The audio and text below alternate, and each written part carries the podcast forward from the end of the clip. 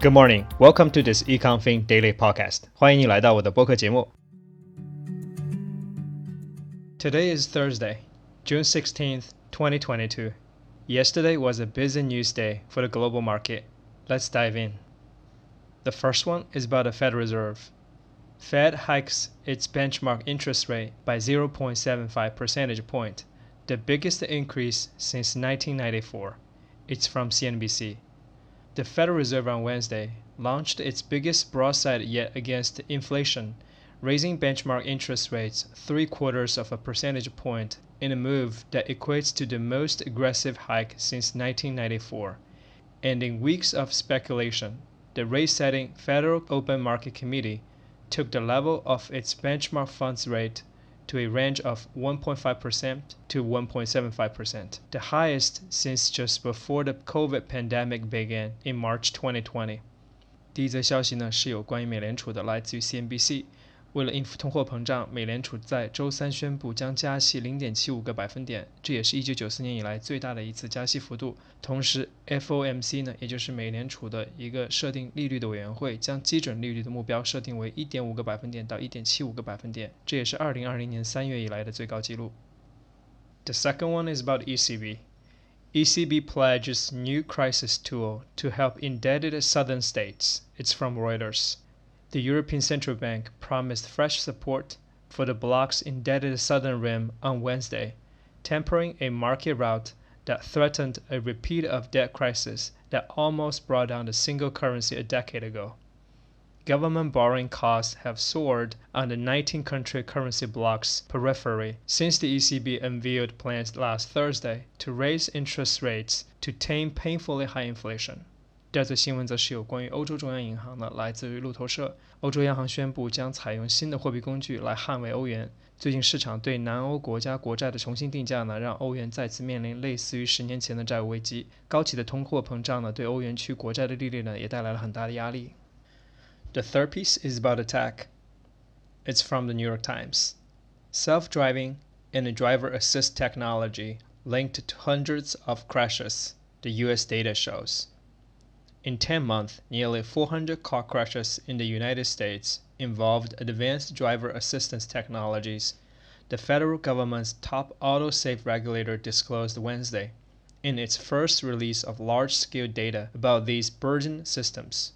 In 392 incidents cataloged by the National Highway Traffic Safety Administration from January 1st of last year through May 15th, six people died and five were seriously injured. Tesla's operating with autopilot, the more ambitious full self-driving mode, or any other associated component features were in 273 crashes. Five of those Tesla crashes were fatal. 第三则新闻呢，则是有关于自动驾驶技术的，来自于《纽约时报》。美国的高速公路安全监管机构最新公布的数据显示呢，在十个月里，有近四百起的交通事故源自于自动驾驶。特别是特斯拉的 Autopilot 系统呢，导致了二百七十三起事故，其中五人死亡。这项调查呢，对自动驾驶技术的应用呢，提出了挑战。The fourth one is about crypto. Bill Gates says crypto and NFTs are a sham. It's from CNN Business. Don't count Bill Gates among the fans of cryptocurrencies and NFTs. Those digital assets tend are 100% based on greater fool theory the Microsoft co founder said Tuesday at a TechCrunch conference, referencing the notion that investors can make money on worthless or overvalued assets as long as people are willing to bid them higher. Gates added that he is not long or short crypto, and he mocked Bored Apes NFTs, joking that expensive digital images of monkeys will improve the world immensely. 第四则新闻呢，则是有关于 crypto assets 的。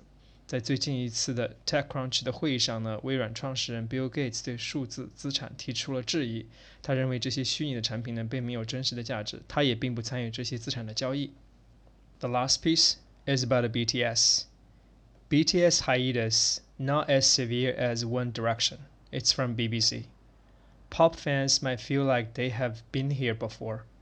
The biggest boy band in the world announcing they are going on hiatus anyone who remembers One Direction's decision in January 2016 might have feared the worst when BTS said it was time to take a break. but things work a little differently in the K-pop world than they do for Western bands.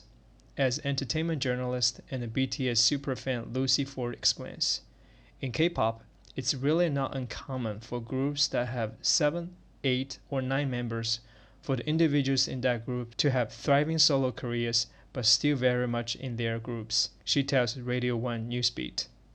最后一则新闻呢，则是来自娱乐行业的，有关于 BTS。韩国流行乐队 BTS 宣布将暂时停止团队的发展，而专注于其成员的个人发展。但是有别于以前的欧美乐队从团体到个人转型的路径，韩国乐队成员的个人发展呢，并不会影响到整个团队的继续发展。All right, that's all for today's news story. 你可以在今天的 show notes 里呢找到这些新闻的摘要，也可以参考同名公众号里的完整文字版。同时在 show notes 和公众号里也提供了一些主要单词的中英文解释，供你做参考。All right, that's all for today's program. Thank you for listening, and I see you next time.